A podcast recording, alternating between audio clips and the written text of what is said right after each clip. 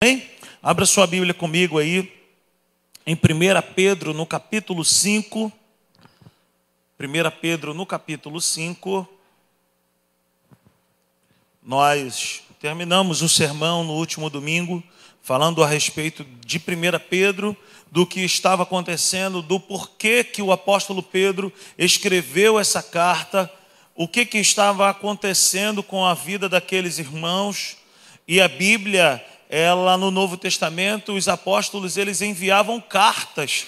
E essas cartas elas eram lidas no público, no coletivo, e o apóstolo Pedro ele sabia que essa igreja estava passando por um tempo onde a chama estava baixando, onde a, a, a, esperança estava sendo perdida, onde a fé estava sendo negociada. Então, é essa a realidade que esses irmãos estavam enfrentando.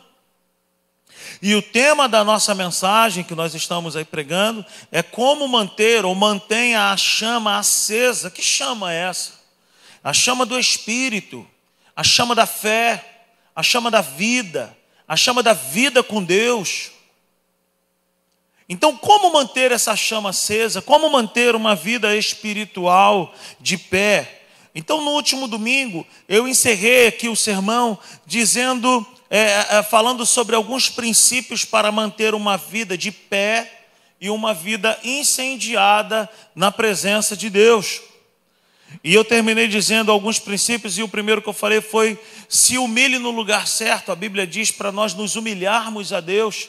E essa palavra humilhação aqui não tem um tom pejorativo, como nós, na nossa humanidade, podemos imaginar. Se humilhar no sentido de, ah, eu não sou ninguém, eu não posso nada, eu não desejo nada, eu sou o pior dos piores, eu não valho nada. Não é essa, não é essa humilhação. Falamos sobre lançar a ansiedade e as nossas necessidades no lugar certo. Falamos sobre alguns aspectos e hoje eu ainda quero continuar aqui em 1 Pedro, no capítulo 5. Eu gostaria que você acompanhasse comigo essa leitura, mas antes disso, nós vamos colocar na tela aqui o Salmo 119, o verso 18, e nós vamos fazer essa confissão de fé. Você pode ler junto comigo, vamos lá? Abre os meus olhos para que eu veja as maravilhas da tua lei. Mais uma vez, vamos ler isso? Abra os meus olhos para que eu veja as maravilhas da tua lei. Amém? Você está disposto a ouvir a Deus hoje? Você está disposto a conhecer mais de Deus hoje? Então eu desejo de todo o coração que, que nós possamos sair daqui mais fortalecidos pela palavra de Deus. 1 Pedro 5, verso 6. Acompanhe comigo na tela. 1 Pedro 5, 6. Está escrito assim: Portanto, humilhem-se debaixo da poderosa mão de Deus, para que ele os exalte no tempo devido. Verso 7. Lancem sobre ele toda a sua ansiedade, porque ele tem cuidado de vocês. Estejam alertas e vigiem. O diabo, o inimigo de vocês, anda ao redor como leão, rugindo e procurando a quem possa devorar. Resistam-lhe, permanecendo firmes na fé, sabendo que os irmãos que vocês têm em todo o mundo estão passando pelos mesmos sofrimentos o Deus de toda a graça, que os chamou para a sua glória eterna em Cristo Jesus, depois de terem sofrido por pouco tempo, os restaurará, os confirmará, os fortalecerá e os porá sobre firmes alicerces. A Ele seja o poder para todo sempre. Amém. Glória a Deus. Então, nós falamos aí no último domingo a respeito dos motivos, dos porquês que o apóstolo Pedro escreveu a carta dele de 1 Pedro. E hoje eu quero falar a respeito de alguns inimigos que se opõem, que se levantam para impedir que essa chama fique acesa. Eu quero falar sobre, nesse mesmo texto que nós estamos aqui lendo, que acabamos de ler, eu quero falar sobre alguns inimigos que se opõem à minha vida e se opõem à tua vida para impedir que essa chama do Espírito, que essa chama de Deus fique acesa e constante dentro de nós. Porque essa é a vontade de Deus para a nossa vida, uma vida constante. Essa é a vontade de Deus para mim e para a tua vida, uma vida robusta, uma vida não de empolgação, mas uma vida de convicção. Você já viu uma pessoa empolgada? Ela começa tudo muito bem, mas daqui a pouco para. E aí eu quero trazer alguns inimigos que se levantam para abafar, para apagar, para impedir essa chama acesa. A primeira coisa que eu quero falar para nós, a gente consegue enxergar aqui no próprio texto, no verso 6 de 1 Pedro 5, o apóstolo Pedro ele fala, portanto, humilhem-se debaixo da poderosa mão de Deus. O contrário dessa vida de humilhação a Deus é a soberba e o orgulho. Sabe, a falta de humilhação a Deus, a falta de dependência a Deus, representa para a minha vida e para a sua vida uma vida de autossuficiência. Deus não me chama para ser autossuficiente. Eu também não estou aqui fazendo uma alusão a você não se valorizar. Não estou dizendo para você não é, buscar o melhor. O que quero dizer é que o posicionamento que Deus requer da minha vida e da tua vida é uma posição de humilhação diante de Deus, no sentido de eu preciso de ti na minha vida. Eu não sou nada sem o Senhor na minha vida. Eu estou completamente sujeito ao Senhor na minha vida. Depender de Deus, meus irmãos, é segurança. Depender de Deus, ser humilde com Deus, é segurança para nós, Devani. Lá em casa nós temos um lema que é: cara, obediência é segurança. E eu quero trazer isso para nós aqui. Dependência a Deus é também segurança para nós. Não queira fazer nada sem depender de Deus. O dia que você for fazer algo que você se julgue melhor do que os outros ou melhor do que Deus, você está correndo perigo. O dia que a oração baixa, o dia que a oração perde força nesse aspecto de fazer as coisas no botão automático, tome cuidado. Eu, eu procuro tomar cuidado com isso. Às vezes eu percebo que eu estou indo para um modo automático e eu paro. Eu procuro perceber se aquilo que eu estou produzindo é um fruto agradável da estação própria, ou se é um fruto todo injetado de fertilizante que não tem um sabor bom, mas que de repente tem até um tamanho bom, uma cor boa, mas quando você vai morder, você vai ver que não está bom. Você já viu aquela maçã ou aquela manga que você comeu e falou assim, mas não está com gosto bom? Mas ela tem cor de que ela está boa ela não tem gosto de nada. Uma vida sem dependência de Deus, uma vida sem, é, é, sem essa prostração a Deus, é uma vida de produção de frutos inválidos. É uma vida de produção de frutos que não permanecem. Agora, quando eu entendo que essa palavra aqui é um convite de Deus para depender dele, que isso é bom para mim, querido, eu me lanço, eu me prostro sem dificuldade alguma.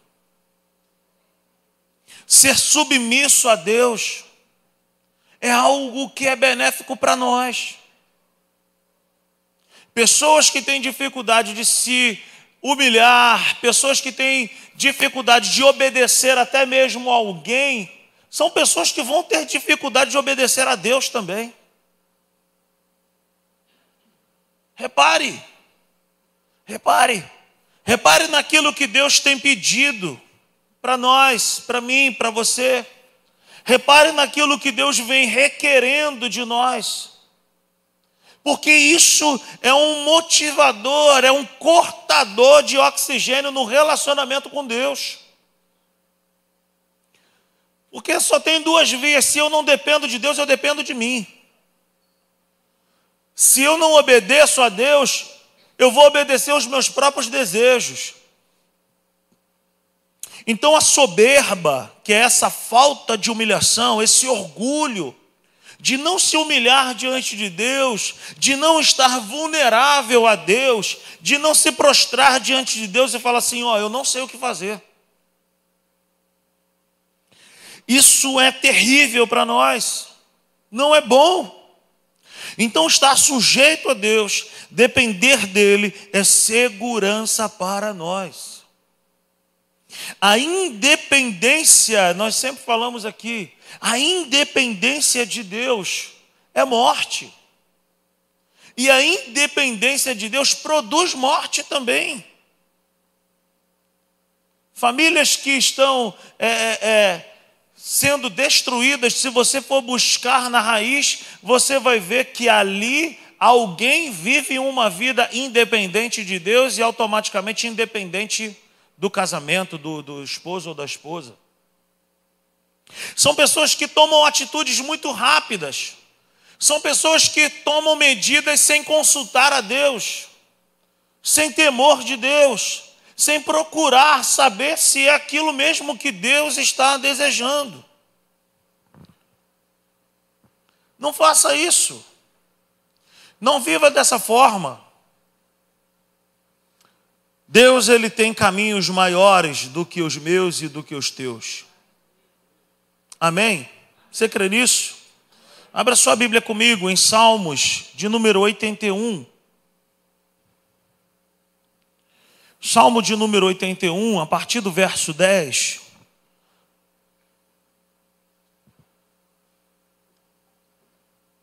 Todos encontraram? Digam amém. Diz assim o salmista: Eu sou o Senhor, o seu Deus que o tirei da terra do Egito. Abra a sua boca e eu o alimentarei. Mas o meu povo não quis ouvir-me. Israel não quis obedecer-me. Por isso os entreguei ao seu coração obstinado, para seguirem os seus próprios planos. Se o meu povo apenas me ouvisse, se Israel seguisse os meus caminhos, com rapidez eu subjugaria os seus inimigos e voltaria a minha mão contra os seus adversários. Olha isso. Os que odeiam o Senhor se renderiam diante dele e receberiam um castigo perpétuo. Verso 16, por último, diz: Mas eu sustentaria Israel com o melhor trigo e com o mel da rocha, eu os satisfaria. O que, que é isso? É Deus, no seu santo amor, no seu santo cuidado com o seu povo, dizendo que desejava o melhor para o seu povo o melhor alimento, a melhor provisão, a melhor proteção.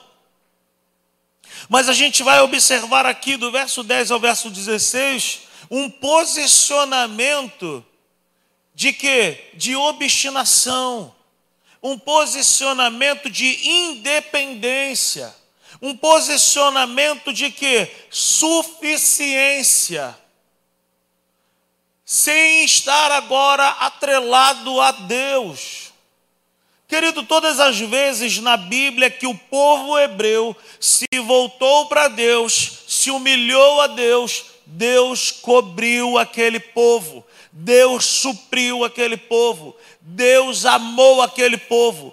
Todas as vezes que o povo deu as costas para Deus, eles estavam dizendo com as suas atitudes: não dependemos mais de ti, não precisamos mais de ti, somos completamente suficientemente capazes de resolver a nossa própria vida.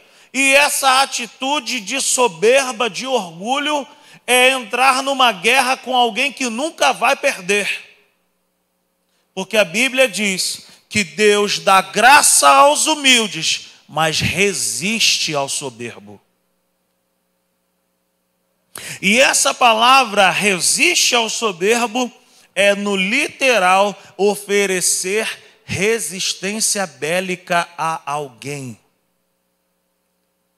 Você já imaginou entrar em uma guerra contra o próprio Deus? Quem vai sair vitorioso nessa guerra? Mas a Bíblia revela para mim, revela para você, quais são os benefícios que esse povo tinha disponível e não viveu por causa dessa soberba, por causa dessa falta de humilhação. Veja bem, o texto diz no verso 11: Mas o meu povo não quis ouvir-me, Israel não quis obedecer-me. No verso 12 diz assim: Por isso, não foi porque Deus deixou de amar, não foi porque Deus deixou, sabe, de desejar aquele povo, mas Ele dá um motivo. Por isso os entreguei ao seu coração obstinado para seguirem os seus próprios planos. Aqui está o motivo de muitos estarem com suas vidas quebradas. Deus fala o tempo inteiro, revela na sua palavra, usa o pastor aqui, usa pastor Hugo, usa a pastora Natália, usa Bismarck, usa não sei quem, usa. E o povo ouve a palavra e rejeita a palavra. Deus olha e fala assim: ó, eu continuo te amando, continuo te desejando, mas eu estou te entregando ao teu coração obstinado, eu te entrego para você mesmo. E quando Deus nos entrega para nós mesmos, agora nós somos responsáveis por nós mesmos. Mas não é essa a vontade de Deus. Não é essa. Não é isso que Deus tem para a minha vida. Não é isso que Deus tem para a sua vida. 1 Pedro 5,6: Portanto, humilhem-se debaixo da poderosa mão de Deus. Tem uma vírgula aqui na minha versão. E nós sabemos que quando tem uma vírgula, está dando o quê? Uma continuidade. Então Deus está falando assim: faz o seguinte, se prostra, se humilha, se dobra, seja flexível para aquilo que eu estou desejando para a tua vida. Porque quando você fizer isso, depois desse tempo de humilhação, é certo que chegará o tempo que vai chegar a exaltação. Então só tem exaltação da parte de Deus quando a humilhação a Deus vem primeiro. Mas a gente quer inverter, quer ser exaltado sem se humilhar. E não dá. Não dá. Não é assim que, que, que funciona no reino de Deus. Então se prostra diante de Deus. Se quebra na mão de Deus. Como um vaso na mão do olheiro. Chega para ele e fala: Senhor, quebra, faz tudo novo, faz tudo de novo. Por mais que seja difícil o processo de ser moldado, eu preciso disso. Eu preciso disso. Então a soberba é o primeiro inimigo que nós encontramos aqui, que é o que? Um impeditivo para que essa chama fique acesa. Quando Deus encontra um coração contrito e quebrantado, ele jamais deixa de ouvir. Mas Deus resiste ao soberbo. Deus não tem conversa com soberbo. E a soberba e o orgulho é o pecado de Satanás.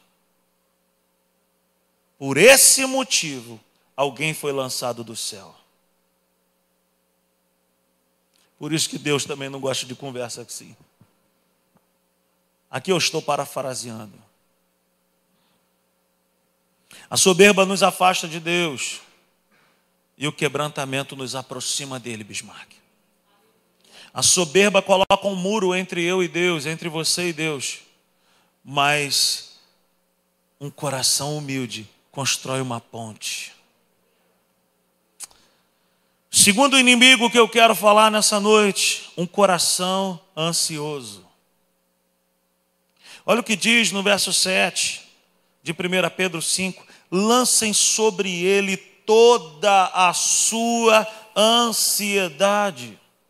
Não apenas alguma parte, não apenas um pouco, mas diz o versículo 7: lancem sobre ele toda a sua ansiedade. Por quê? Porque ele tem cuidado de vocês, porque ele tem cuidado de nós. Ansiedade, querido, procura a todos nós aqui e a todos aqueles que estão nos assistindo e a todos aqueles que vão assistir um dia essa mensagem. A ansiedade não é um assunto apenas de alguns, principalmente nesses últimos tempos. A ansiedade tem sido um inimigo do povo de Deus. Se perguntarmos aqui quantos já tiveram uma crise de ansiedade, eu acredito que quase todos aqui vão levantar as mãos e dizer: Eu tive, eu tive. Eu tive. É horrível, é terrível. Uma aceleração nos pensamentos, a gente fica cheio de futuro, é, é o excesso de futuro dentro de nós gritando dentro de nós: e aí, como é que tu vai resolver isso? Como é que você vai resolver aquilo? Todos nós aqui, um dia, enfrentamos a ansiedade. E é tão importante que a Bíblia fala várias vezes. Se não tivesse relevância, Deus não deixaria registrado na Sua palavra. Por isso fazemos o investimento de trazer um psicólogo aqui para trazer uma palavra. Por isso tem conversa praticamente toda semana, eu e Natália e mais alguém, e em várias situações as pessoas declaram: eu estou ansioso, eu estou ansiosa, eu preciso de ajuda, eu estou assim, eu estou assado. Veja bem, mas o, mas o que a gente precisa entender é que Deus não está dizendo que a ansiedade não vem sobre nós. O que a Bíblia está dizendo para mim e para você é que nós vamos ter assédios da ansiedade. Mas a Bíblia deixa claro para mim e para você que nós não precisamos ser ansiosos em algum motivo, por algum motivo, a ansiedade ela vai bater a porta do meu coração. Mas eu preciso saber como trabalhar isso para que eu não me torne alguém ansioso. Então o que eu quero dizer é que é possível a ansiedade bater no nosso coração e não permanecer em nós. Olha o que está registrado em Filipenses 4, no verso 6, diz o apóstolo Paulo para mim e para você, Filipenses no capítulo 4, no verso 6, diz assim: Não andem, olha o detalhe da Bíblia, não andem ansiosos por coisa alguma mas em tudo, pela oração, pela súplica e com ações de graças, apresentem seus pedidos a Deus. Verso 7: E a paz de Deus, que excede todo o entendimento, guardará o coração e a mente de vocês em Cristo Jesus. O que, que o apóstolo Paulo está deixando claro para mim e para você nessa noite? É que a ansiedade, ela é um inimigo nosso, se opõe a nós, para roubar de dentro de nós o que? A nossa paz. E quando a paz é roubada, é estabelecido o que? A confusão. O apóstolo Paulo ele é bem claro aqui no detalhe, no verso 6, ele diz: Não andem ansiosos, porque ele sabe que a ansiedade bate no coração de qualquer pessoa. Mas ele está deixando claro, dizendo para mim e para você, que nós não somos obrigados a andar ansiosos.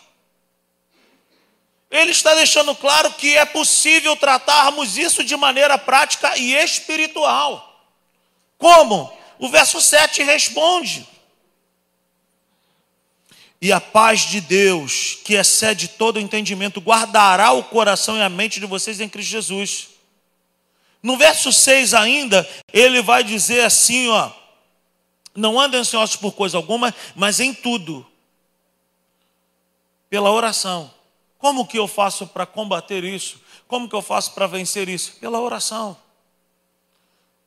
Pela súplica e com ações de graça um processo. Eu oro, eu ofereço súplicas a Deus, mas logo em seguida eu já agradeço a Deus com ações de graças. Voltemos para nosso texto base, 1 Pedro 5, porque o apóstolo Pedro aqui, ele fala algo prático para mim e para você. Ele fala: lancem sobre ele, no verso 7, lancem sobre ele toda a sua ansiedade. Então a ansiedade procura todos, mas o viver ou o andar ansioso é antibíblico. Ter momentos onde a ansiedade bate no nosso coração é uma coisa. Agora, viver de maneira ansiosa é antibíblico. Por quê? Porque a ansiedade é um inimigo de Deus, é um inimigo para a nossa vida e para a nossa fé. Então, Filipenses 4,6 diz: Não andem. E eu queria que você anotasse isso. Quem se humilha depende de Deus. Quem se humilha depende de Deus. Anote isso, por favor. Quem se humilha depende de Deus. E quem depende de Deus lança a Deus. E quem lança a Deus, descansa em Deus. Basicamente é isso. Se eu me humilho, eu estou demonstrando que eu dependo de Deus. Se eu dependo de Deus, eu também estou dizendo para mim mesmo: isso aqui que está nas minhas mãos, que eu não sei o que fazer, não sei como resolver, eu vou lançar para a pessoa certa. Deus tem poder para cuidar, Deus tem poder para solucionar, Deus tem poder para sanar, Deus tem poder para resolver algo que eu não estou conseguindo. Então eu descanso no poder de Deus, eu durmo no poder de Deus eu me deleito no amor de Deus. Amém? Então, um outro inimigo, o primeiro é a soberba, é a autossuficiência. O segundo, o coração ansioso. Não andeis ansiosos por coisa alguma. Querido, eu estou falando de algo que eu também vivo tanta coisa para resolver, tanta coisa para fazer, tanta gente. Eu estava falando com. Mandei uma mensagem para a Natália ontem, cara, eu vou desligar o telefone um pouco. Porque, meu amigo, segunda-feira, geralmente, de domingo para segunda, geralmente eu, eu, eu dou um, boto um aviãozinho lá no telefone.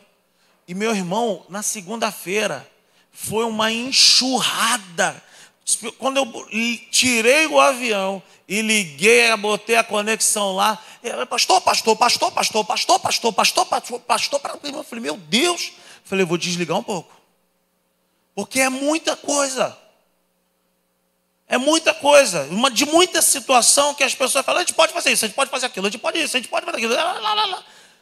E tudo isso, cara, se a gente não cuidar bem, a gente entra num espiral que daqui a pouco você não sabe nem por onde começar. Então o que, que a gente precisa fazer? Eu vou descansar em Deus, eu vou descansar minha cuca, eu vou descansar o meu coração um pouco, e isso que eu não posso fazer agora, eu vou colocar nas mãos daquele que pode fazer. Então, na prática, querido, é possível viver sem ser ansioso. A Bíblia explica isso. A Bíblia explica Deus. A Bíblia revela um melhor caminho para mim e para você. A oração, a súplica, a, a, a gratidão a Deus, de sem você ver o resultado daquilo que você está orando, você já agradecer a Deus. Deus, Pai, eu quero te agradecer, porque eu estou colocando nas tuas mãos e o Senhor é fiel para fazer. Então eu já quero celebrar, eu já quero já agradecer ao Senhor por isso. Amém? Um terceiro inimigo que se levanta para apagar a chama da nossa vida, a falta de vigilância. Querido, muitas pessoas vivem dessa forma com Deus. Diz a palavra do Senhor em 1 Pedro 5,8: estejam alertas e vigiem. O diabo, o inimigo de vocês, anda ao redor como leão, rugindo e procurando a quem possa devorar.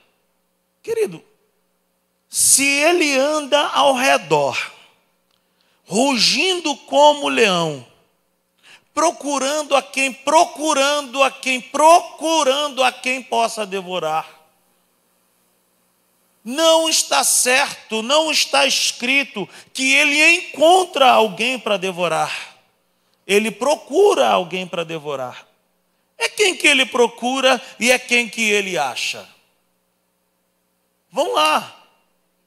Aquele que não está alerta, aquele que não está vigiando. O texto é claro: estejam alertas e vigiem. Não estar alertas e vigilantes é falta de responsabilidade. De onde que tu está tirando isso? Todas as vezes que eu leio isso, todas as vezes em outra versão vai dizer estejam sóbrios e vigilantes. Sempre que eu leio isso, eu penso em alguém que dirige bêbado. Quando eu vejo essa palavra sóbrios ou alertas, eu sempre vou pensar em alguém dirigindo bêbado. Você já viu alguém dirigindo bêbado? Ou muito sonolento? Eu já vi. E um dia eu estava indo viajar a trabalho, peguei ali o Washington Luiz, entrei na Rio Teresópolis, na altura ali do Hospital de Saracuruna, eram por volta de três e pouca da manhã, eu estava viajando sozinho e eu estava olhando lá na frente e ouvi um táxi andando de um lado para o outro, com baixa velocidade. Eu falei, mano, o que esse cara está fazendo? Era por volta de três e pouca da manhã, eu precisava passar por ele, eu acelerei o carro, mas quando eu ia passar por ele, ele vinha para o meu lado e eu voltava, e eu ficava naquele negócio, até que eu reparei que ele estava dormindo, com literalmente com a cara no volante. Eu não sei se ele estava sonolento, ou eu não sei se ele estava bêbado. Mas eu me lembro que eu meti a mão na buzina, apertei a buzina, comecei a dar farol, e ele despertou, colei do lado dele, abaixei o vidro, falei, cara, encosta esse carro aí. Você vai cometer um acidente, você está mal. E ele me olhou assim, eu passei por ele e fui. E quando eu olhei no retrovisor, cá estava, lá estava ele de novo. De um lado para o outro, seguiu a viagem dele. O que, que é isso? É falta de responsabilidade.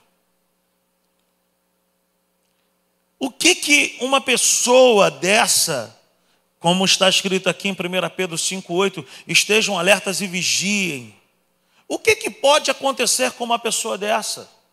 Pode acontecer o pior, assim como uma pessoa que dirige bêbada, assim como uma pessoa que está dirigindo com sono. Pode acontecer tudo de pior com uma pessoa dessa. Como eu falei aqui no último domingo, o inimigo das nossas almas, ele anseia, ele deseja todos os dias roubar a nossa vida, destruir a nossa vida, matar a nossa vida. Por que, que ele não faz isso? Primeiro, porque Deus não permite. E por quê? Porque nós devemos manter uma vida de vigilância. E por que que às vezes ele consegue êxito com algumas pessoas? Por falta de vigilância. Porque muitas pessoas brincam com Deus. Brincam, como eu falei aqui no domingo, brincam de igrejinha, brincam de evangelho, brincam com a palavra de Deus quando a própria palavra de Deus diz para nós não ignorarmos os ardis do nosso inimigo. Nós não podemos entrar nesse fluxo aqui de perder esse estado de alerta e essa vigilância. Isso tem destruído muitas pessoas. Isso tem destruído muitos casamentos, isso tem destruído muitos jovens. Quando não estamos vigilantes, nós não discernimos bem, queridos. Quando falta vigilância, falta discernimento. E quando não discernimos bem, nós saímos do lugar da proteção.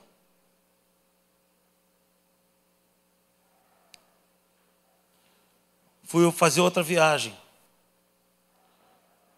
Nesse período viajava demais. Quase não via a Natália. Rodava nesse, nessa época, em média, eu às vezes fico ouvindo alguns amigos aqui que rodam de aplicativo e não sei o que, coisa e tal, e trabalham fazendo entrega.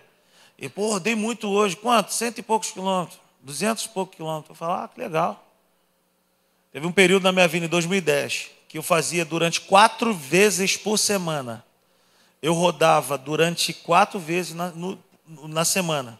Começava terça-feira, era terça, quarta, quinta e sexta, e às vezes entrava o sábado. Natália é minha testemunha. Eu rodava em média 870 quilômetros por dia. Por dia. Teve um dia que eu e Natália, Natália cismou de fazer comigo as entregas. Ela foi comigo, rodou 1.096 quilômetros. Está preparado? na Fiorino, com aquela perninha que só, só, só mexe o pé. E eu me lembro que um belo dia eu chegava, eu saía de casa às três da manhã, retornava para casa já carregado para o outro dia às onze da noite. Eu me lembro que um dia eu cheguei às nove da noite. Eu fiquei tão feliz que eu cheguei às nove horas da noite, já carregado para o outro dia. E eu falei assim: nossa, que, que sonho, vou dormir. Fui dormir nove e pouca da noite. Botei o relógio para despertar às três. Acordei super disposto, com a minha garrafinha de café. Entrei, fui embora. Peguei o carro, subi a ponte. Ah, beleza. Peguei a BR-101, fui embora. Cheguei ali em Rio Bonito. Começou a me dar um sono eu dava uma opção de tapa no meu rosto, falando: Você é um preguiçoso, você não pode, a uma hora dessa, você dormiu nove e pouca da noite, como que você está agora com esse sono? Você não pode fazer isso, você está cheio de carga para entregar. E eu batendo cabeça no carro assim. Até que eu peguei uma reta assim, eu falei: Cara, eu não vou parar. Por quê? Porque quando nós somos vigilantes, nós reconhecemos que estamos vulneráveis. Primeira coisa que eu fiz, eu não negociei com o sono. Eu não negociei com o perigo. Sabe o que aconteceu? Entrei num posto de gasolina, eu tinha uma almofadinha no carro, e era umas três e pouca da manhã, quatro horas no máximo. Eu botei aquele travesseirinho aqui, ó, eu falei, vou dormir meia hora. Eu dormi até as oito da manhã. Acordei com aquele sol na minha cara. Eu falei, cara, você é um irresponsável. Eu não estava entendendo. Eu estava apenas sendo vigilante, mas eu não sabia o perigo que estava à frente. Acordei, liguei o carro desesperado, Devani, fui embora. Ao chegar ali no quilômetro 99, 90 e alguma coisa, já chegando em Campos. Minha primeira entrega era em Campos. O trânsito parou. Eu falei, mas não é possível. Eu não consigo chegar em Campos hoje. Quando que eu vou terminar de fazer essa rota? Eu preciso fazer essas entregas e coisa e tal. Um caminhão, uma carreta de papel higiênico bateu de frente com uma carreta da Coca-Cola. Um acidente terrível. Morreu gente e, e tudo ficou atravessado, uma confusão. E eu tive a curiosidade de perguntar que horas tinha sido aquele acidente. E quando eu perguntei, a pessoa que me respondeu falou assim: foi por volta de quatro e pouca da manhã, cinco e pouca da manhã, assim. Foi numa, umas cinco e pouquinho assim, ó, exatamente no horário que eu estaria passando por ali. Talvez você esteja pensando assim, nada demais, mas automaticamente eu já falei assim, cara, é o cuidado de Deus. Então, quando nós estamos vigilantes e obedecemos a um sinal que está acendendo dentro de nós, dizendo: Cara, essa área da tua vida está vulnerável, e no meu caso eu estava com sono, eu parei, eu obedeci, eu poderia estar envolvido naquele acidente. Você está me entendendo? Então, queridos, quando nós entendemos que a Bíblia diz fugir da aparência do mal, ele não está dizendo nem para fugir do mal, ele está dizendo para fugir da aparência do mal. Não brinca com aquilo que Deus diz para mim e para você, passa longe. Então, quando Deus diz não toca, não faz, não veja, não isso, não ouve, Querido, não é porque Deus é soberano e Ele quer demonstrar o seu poder, é porque Ele nos ama e quer nos livrar. Então, quando não estamos vigilantes, nós não discernimos bem. E quando não discernimos bem, nós saímos do lugar de proteção. E fora desse lugar, tudo também pode me pôr medo. Quando nós não estamos ligados em Deus, qualquer coisa nos tira da presença de Deus. Qualquer barulho, qualquer notícia, qualquer situação nos faz esquecer que Deus é soberano e poderoso. Então, estar vigilantes, estar alertas, é estar atento mais em Deus do que propriamente no inimigo, porque quando eu estou em Deus, o próprio Deus me revela quais são os caminhos que o inimigo vem contra a minha vida. Quanto mais eu conheço a verdade, mais a mentira fica exposta. Eu não preciso ficar preocupado em conhecer a mentira para combater a mentira. Eu não preciso ficar preocupado em conhecer o inimigo para combater o inimigo. Eu tenho que conhecer o meu amigo. Eu tenho que conhecer ao meu Deus. Eu tenho que conhecer a verdade da palavra de Deus. E ao conhecer a verdade da palavra de Deus, os enganos, as mentiras, os ataques do maligno ficam expostos. Você já ouviu aquela história do, do homem que foi contratado lá nos Estados Unidos para reconhecer a nota de dólar? Vendaram os olhos dele, botaram uma verdadeira, ele falou: é verdadeira. Botaram outra verdadeira, ele falou: é verdadeira. Botaram outra verdadeira, ele falou: é verdadeira. Botaram uma falsa, ele é falsa. Botaram a verdadeira, ele é verdadeiro. Botaram a falsa, é falsa. Ele não errou nenhuma, Bismarck. Todas as notas que colocaram, ele com os olhos vendados falou: é verdadeira, é falsa. Ele não errou nenhuma. E aí no final falaram: meu irmão, como é que tu não errou nenhuma? Como é que você acertou tudo? Ele falou: eu sempre estudei muito a nota verdadeira. De tanto que eu estudei a nota verdadeira, eu fiquei muito bom em entender aquilo que é falso. Então eu não posso sair de casa dizendo: ai meu Deus, ai, qualquer hora dessa pode acontecer um mal comigo, ai, eu estou preocupado com isso, eu estou preocupado com aquilo. Eu preciso ouvir a voz de Deus e discernir os caminhos de Deus, porque quando eu tenho discernimento apurado dos caminhos de Deus, aquilo que é falso fica exposto. É por isso que o apóstolo Pedro está dizendo: estejam alertas e vigiem. Estar alertos, alertas e vigilantes é a minha parte de estar no lugar que Deus me orientou a estar. Quando eu perco o meu foco em Deus, a minha concentração em Deus, eu passo a dar a atenção ao rugido daquele que diz que é leão. Mas se eu estiver em Deus, eu vou ouvir só a Deus. Ah, o leão está lá fora, está rugindo, está atacando pedra, está isso, está aquilo. Mas eu não quero saber o que, que ele pensa, o que, que ele faz, o que, que ele diz, o que, que ele mente, o que, que ele isso. Eu quero só saber o que o Senhor quer. O que o Senhor quer, o que o Senhor deseja, o que o Senhor pensa é o que vale ao meu respeito e ao teu respeito. E por último, último inimigo que se levanta para apagar a chama da minha vida, a chama do teu coração, a falta de resistência. Olha o que diz a palavra de Deus no verso 9, 1 Pedro 5,9: resistam-lhe, permanecendo firmes na fé. Veja bem, o apóstolo Pedro ele não diz apenas para resistir, mas ele diz como resistir.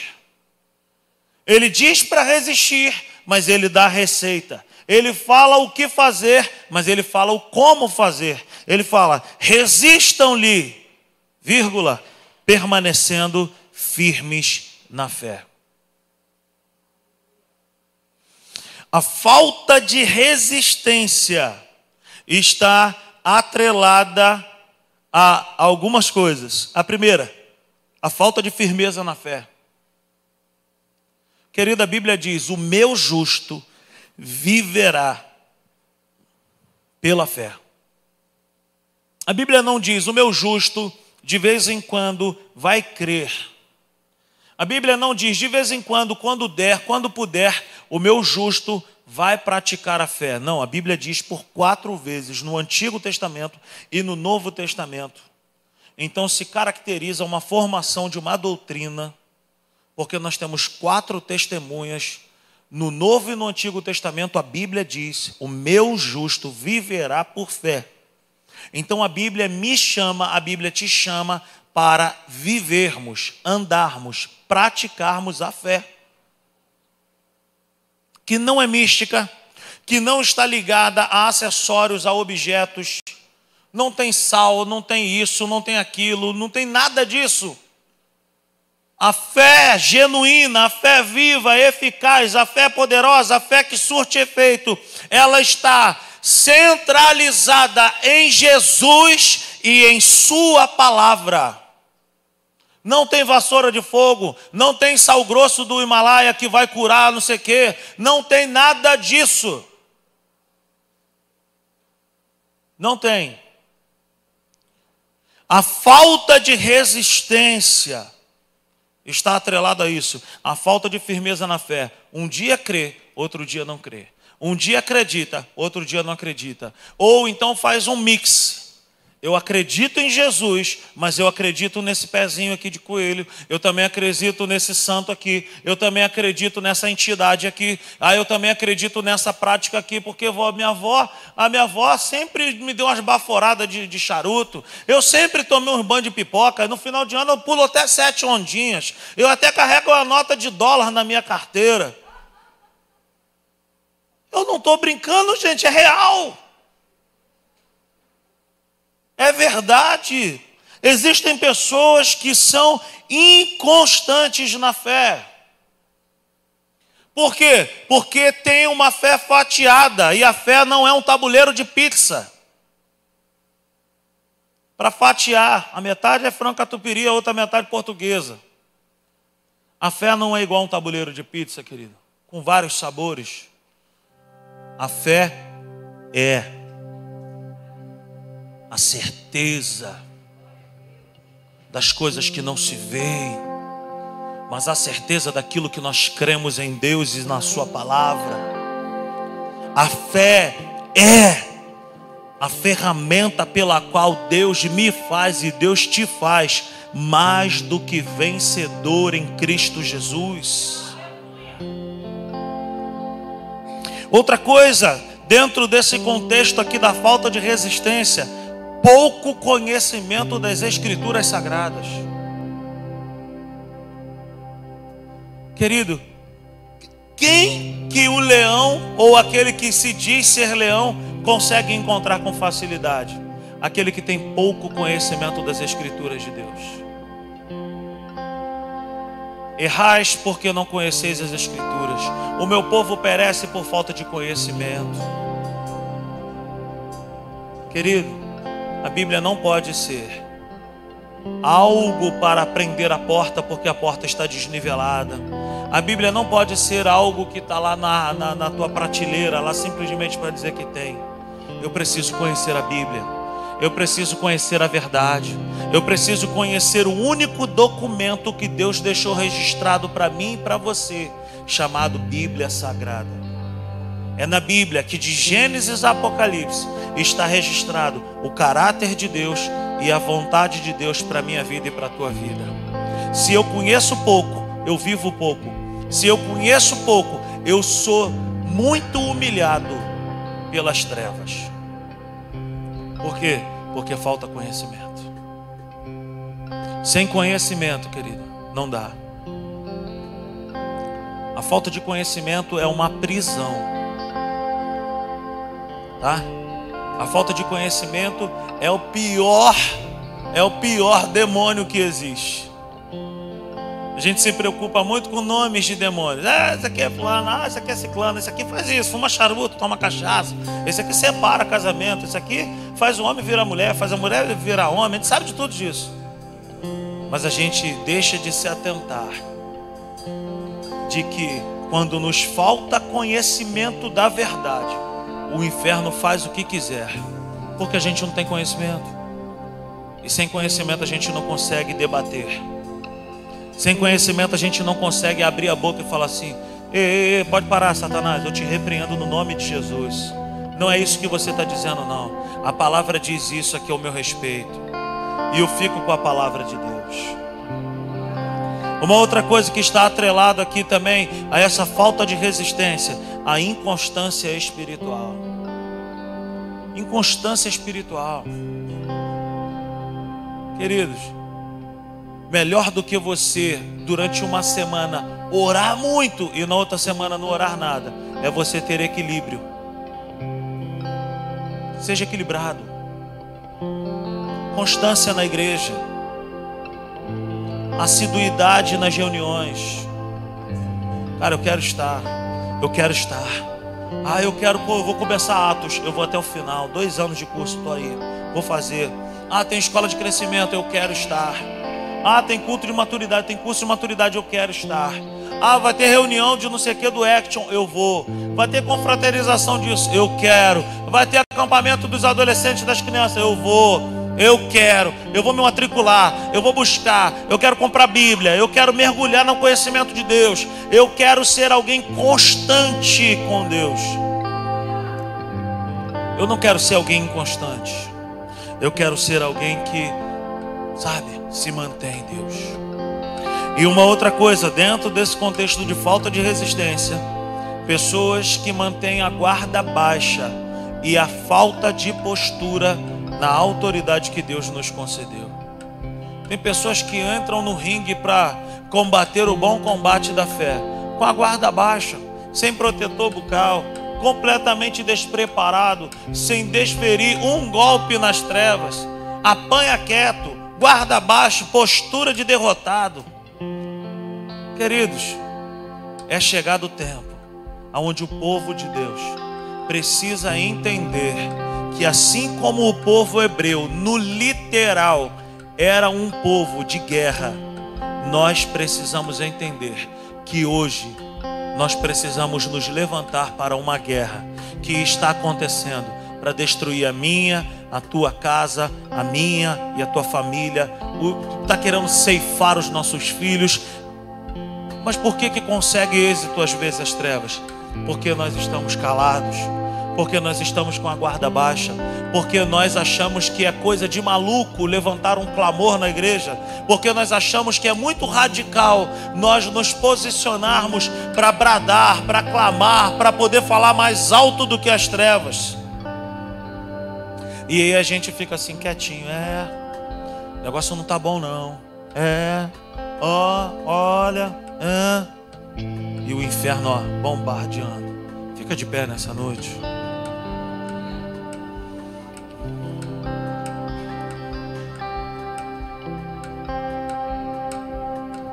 Aleluia.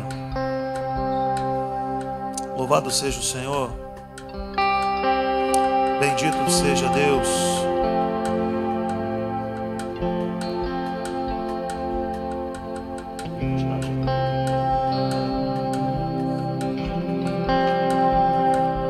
Aleluia.